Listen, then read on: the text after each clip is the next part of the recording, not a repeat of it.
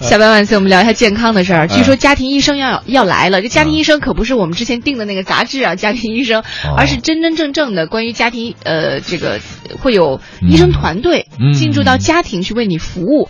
那我们到底可以因为家庭医生享受哪些医疗服务呢？嗯，这个是有呃今天啊，就是在今天相关部门。发布了一个关于家庭医生的指导意见，提出说，在四年之后，力争将签约服务扩大到全人群，基本实现家庭医生签约服务制度的全覆盖，包括像这个呃常见病啊，还有多发病的中西医诊治、合理用药、就医路径指导和转诊预约等等。去哪儿看病是吧？他都他都给你管了。对，呃，他这个呢，签约服务不是一个人给你提供服务，他一团队。就是每个家庭团队呢，其实都能够提供中医药服务的医生或者乡村医生等等各方面，包括心理医生也是可以有一个团队的哈。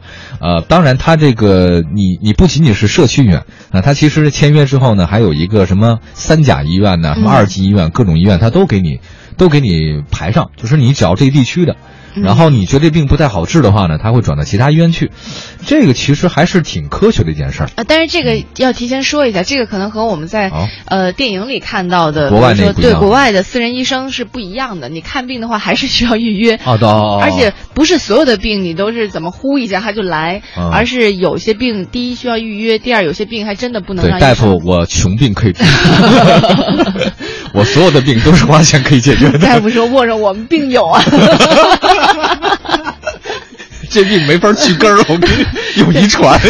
哎，你说到这个，我就想到啊，呃，什么？我之前去的社区医院，就比我去的三甲医院让我心理上舒服很多。没那么多人吧，主要是。对，而且比如说哈，呃，我我。做个小 B 超，嗯，看完之后哈，他说：“哎，你这没问题。”然后还给我看，你这是表示什么？他给我解释，哎，说明这说的我心里特别舒坦。他告诉你说，你这个不用担心，那说明你没事儿，是真的没事儿。如果你要真有事儿，说了就特别舒坦了。另外，这还没说完呢，他他跟我解释了这儿啊脏器什么什么啊都没事儿，然后这儿你稍微注意一下，但是也没关系。为什么没关系？他告诉你。完了以后，我还跟他说啊，我有什么症状？他说要不我也给你照一下吧，也不花钱。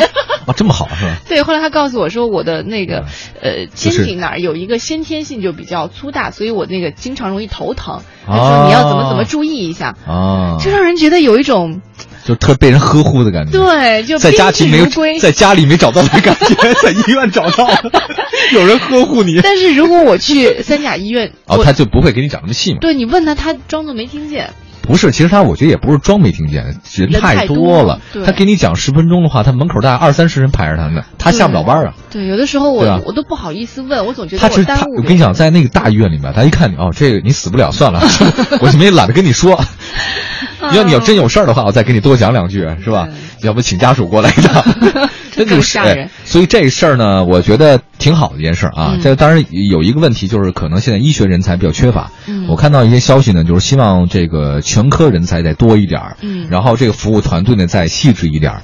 然后我也特别担心一件事儿，就这个家庭医生以后可能会真的变成什么呢？变成富人的那种专属，那就不好玩了。呃，就有钱人，我特别担心这个费用方面。之前说到家庭医生团队向签约居民提供特约的服务，他除了按照规定，他的费用是有规定的，按规定收取签约服务费之外，他是不会另外收取其他。但是我我我是这么想啊，是很好，但你政策一开始都是挺好的，比如说去医院、三甲、社区什么的，但后面执行起来之后，呃，总是让人感觉到好像别别扭扭的，不太方便的地方挺多。那叫入学不也是吗？